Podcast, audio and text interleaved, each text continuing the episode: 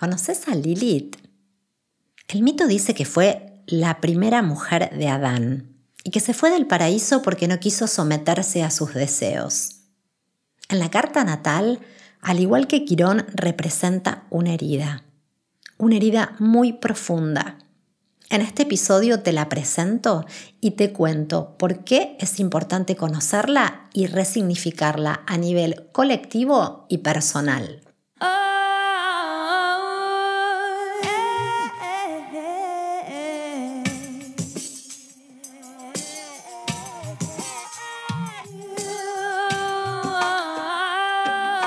Bienvenida a Chamanas Somos Todas.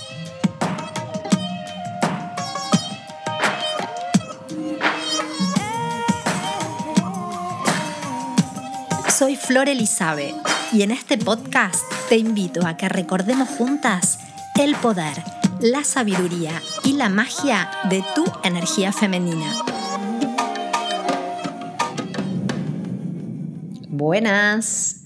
Bienvenida a un nuevo episodio, el número 13, y es súper loco porque el 13 es un número sagrado en el universo del divino femenino.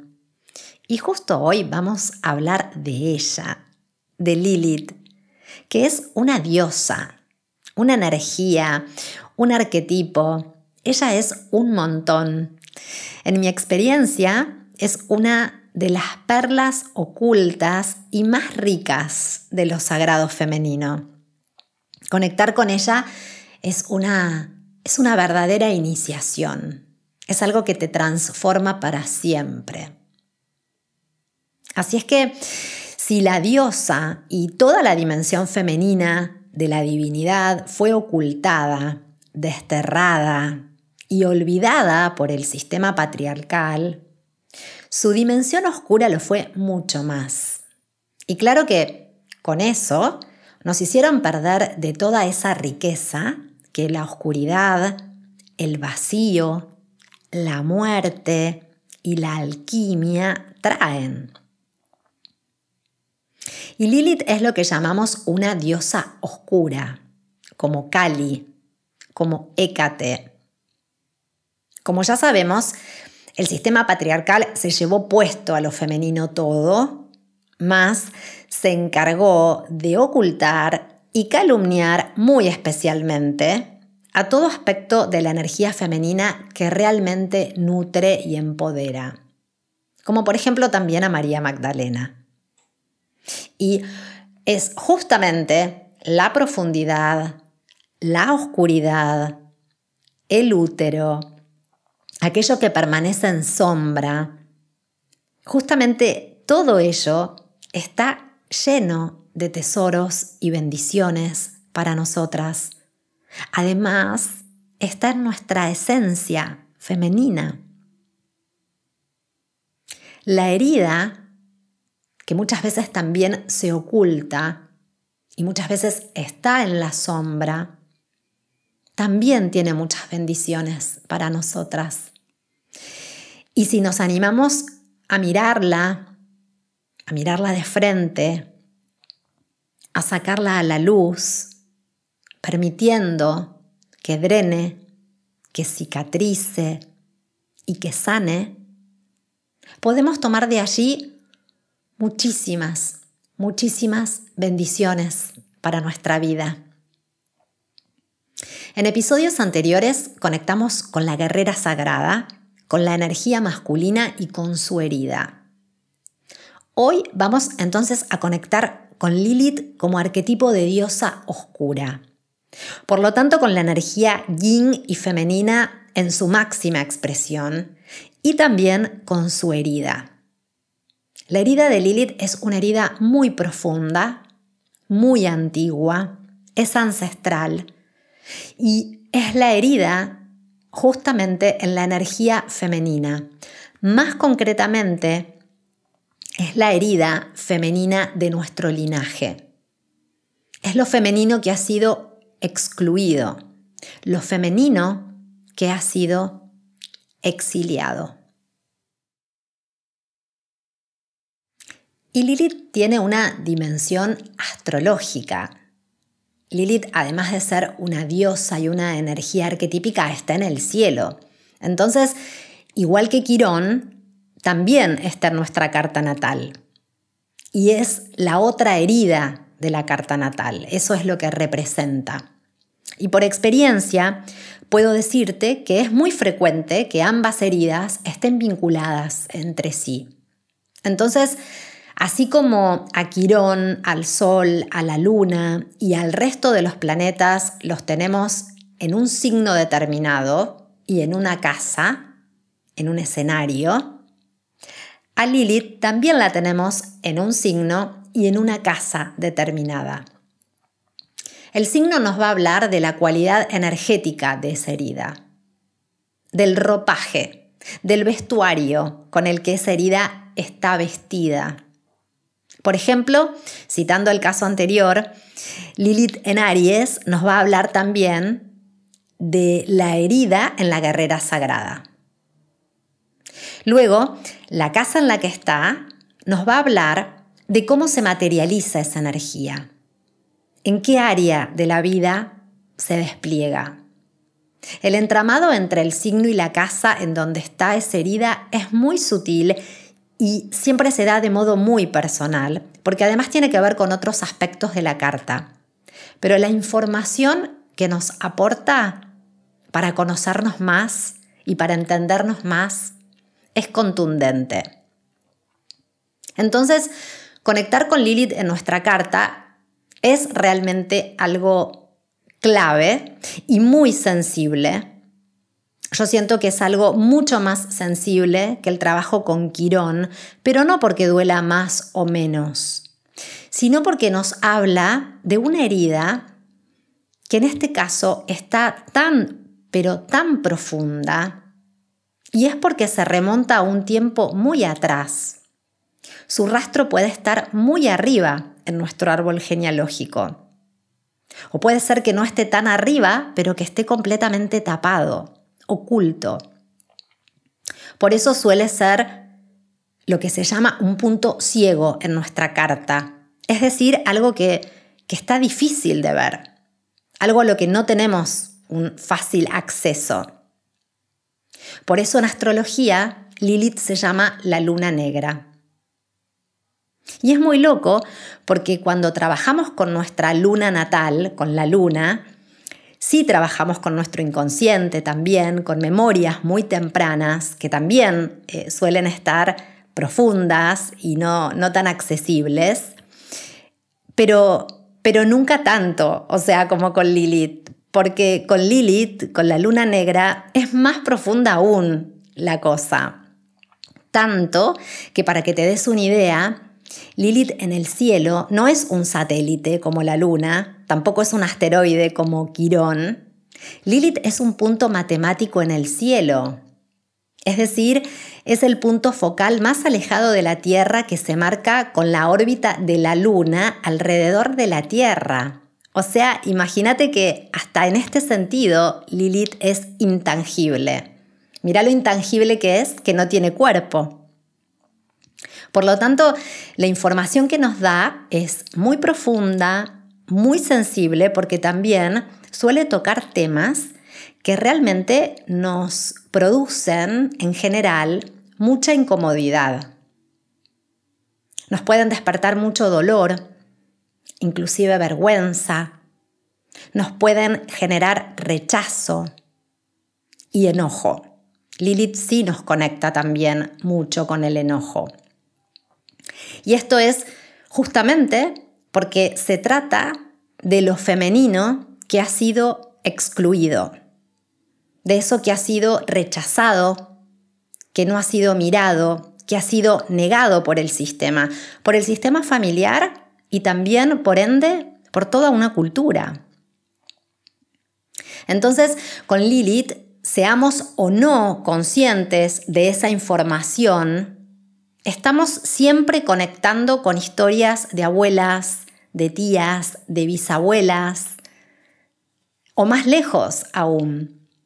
Y son historias de mujeres que han sufrido muchísimo, que han sido calumniadas, rechazadas, olvidadas, que no pudieron sacar su voz, que fueron desterradas, que vivieron guerras, que pasaron hambre, que les arrebataron a sus hijos o los perdieron, que no pudieron ser lo que eran, que fueron reprimidas, muchas fueron violentadas, violadas, física, emocional, energéticamente.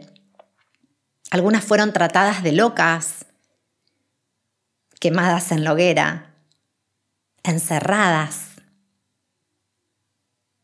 De todas esas historias, que son las historias de las mujeres de las cuales venimos y que viven y se expresan a través nuestro. Entonces, con Lilith podemos darnos cuenta cómo esas heridas ancestrales repercuten hoy en nuestra vida. Y de repente caemos en la cuenta de que algunos de los bloqueos, dolores o traumas que tenemos en nuestra vida hoy, en realidad, tienen que ver con esas memorias de esas mujeres de nuestras familias. Es muy fuerte lo que movemos cuando conectamos con ella. Y lo más loco es que la astrología más convencional no suele tenerla en cuenta a Lilith. Es muy raro que vayas a hacerte la carta natal y te la mencionen. A veces ni siquiera la sacan en la carta. Y muchas veces, eh, cuando a veces se hace mención a Lilith, se la nombra solo vinculada al enojo, ¿no? que también obviamente sí tiene que ver con, con eso. Pero reducirla solo a eso es no mirar toda la enorme información que nos trae, porque es mucho, mucho más allá que eso. Porque Lilith en nuestra carta realmente es un gran portal, un portal de alquimia, de poder, de amor, de creatividad y de transformación, de sanación, de reparación de lo femenino. Y la información está allí, en nuestra carta. Más allá de que después podamos acceder a la verdadera historia de esa ancestra, porque a veces no podemos tener esa información, pero la energía se despliega. Entonces, activarla a Lilith como energía es muy, es muy, pero muy potente. Entonces, para nosotras es muy revelador conectar con ella. Y lo que te vengo contando hasta acá tiene que ver con la dimensión astrológica, con lo que ella nos cuenta a través de, nuestra carta, que es el, el mapa de cómo estaba el cielo en el momento en el que nacimos. Pero además, además de esa dimensión astrológica, es muy sanador e importante conectar con ella como diosa, como energía arquetípica.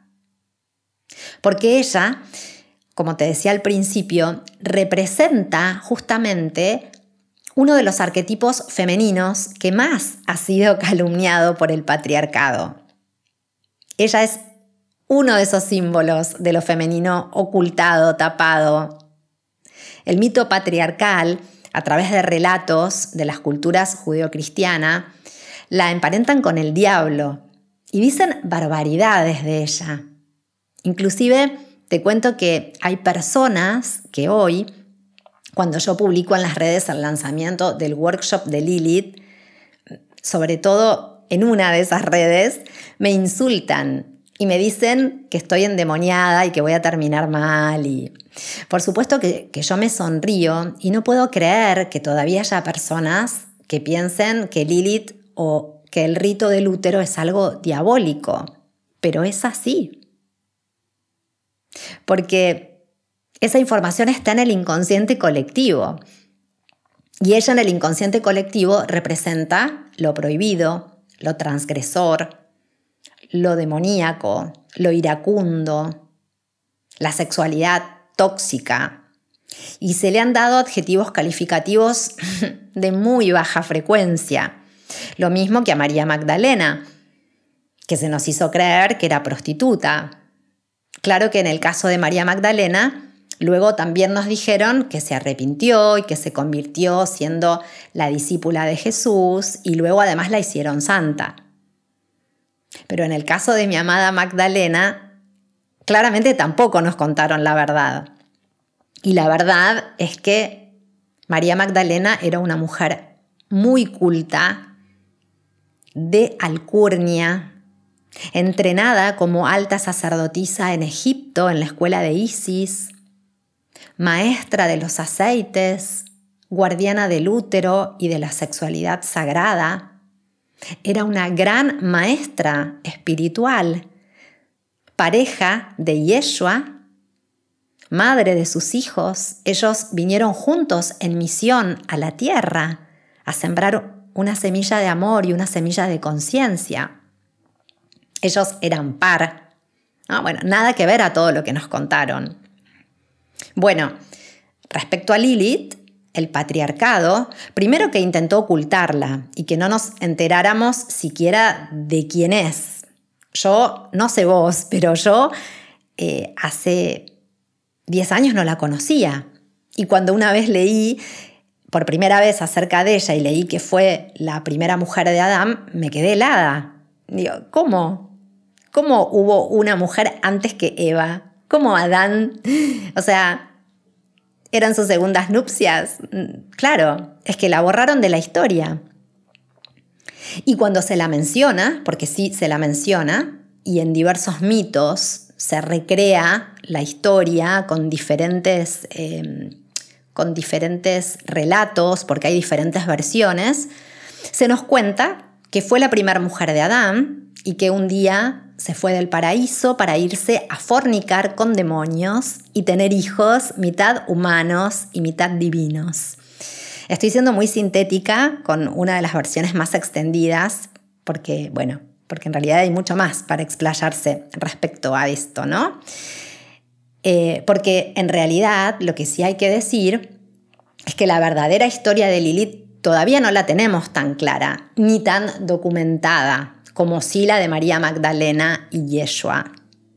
Aunque sí, ya hay muchos canalizadores y bibliotecarios planetarios que en este tiempo están abriendo y bajando algo de, esta información, ¿eh? así como de los comienzos de la humanidad, como de antiguas civilizaciones. Y yo creo que en algún momento la verdad de Lilith también la vamos a saber. Pero la verdad es que la verdadera historia no la tengo, no la tengo tan clara como, como sí la de María Magdalena. Pero sí tengo claro todo lo que hay detrás del mito de Lilith. Y tengo claro que detrás de ese mito está lleno de símbolos que en realidad nos hablan para quien tenga ojos para ver y oídos para oír. Y esos símbolos, que sí serían muy largos de explicar acá, tienen que ver con recuperar nuestra naturaleza instintiva e indómita. Porque Lilith es a eso a lo que nos invita, a conectar con esa mujer que no se deja domesticar, a conectar con nuestra alma, con nuestro instinto, con nuestro poder creativo, por ende con nuestra sexualidad sagrada. Nos invita a transmutar todo ese dolor transgeneracional heredado en medicina, en poder personal. Ella es una gran alquimista y ella nos viene a enseñar que nosotras también lo somos. Entonces, también nos invita a no conformarnos, nos invita a salir de nuestra zona de confort nos invita a ser libres, soberanas, auténticas. Nos dice que nunca, pero nunca hay nada malo en nosotras, que ya somos perfectas. Entonces, ¿cómo podría eso estar mal? Bueno, para quienes quieran dominarnos, todo esto que yo estoy diciendo puede ser muy peligroso, ¿cierto? Yo conocí a la Lilith de mi carta natal, a mi Lilith natal, cuando empecé a estudiar astrología chamánica hace ya bastantes años. Y cuando lo hice, me di cuenta que ya conocía a la Lilith de mi árbol. La identifiqué enseguida. Es decir, yo años antes ya había trabajado con mi árbol genealógico y había descubierto a Emilia y su historia. Emilia es una de mis tatarabuelas maternas. Lo que no sabía cuando yo descubrí la historia de Emilia es que ella era Lilith, porque en ese momento tampoco conocía a Lilith. Igual que María Magdalena, Emilia, mi tatarabuela, fue tildada de prostituta y desterrada de la familia y de la historia de la familia. Ay, pero bueno, igual que María Magdalena, mi amada María Magdalena, mi tatarabuela, Emilia, también merece un episodio aparte. Ellas van a tener un episodio aparte, así es que la historia de Emilia te la voy a contar en otro episodio. Pero antes de irme, quiero que sepas que se viene la octava edición del workshop de Lilith que como te podrás imaginar es uno de los talleres estrella de Diosa Madre, porque ella lo amerita. Lo abrimos no más de dos o tres veces al año, así es que ya está por venir la segunda edición de este año. Eh, si escuchas esto y sentís ese llamado profundo de la luna oscura, estate ahí bien atenta porque estaremos publicando todo por las redes y en el newsletter.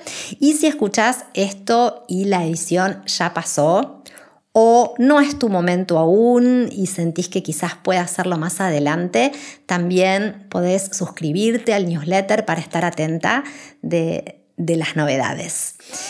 Por ahora entonces te mando un beso enorme Gracias por estar ahí siempre y deseo que este episodio te inspire mucho, mucho para conectar con tu mujer indómita y salvaje, con la maga y alquimista que te habita. Nos vemos en el próximo episodio.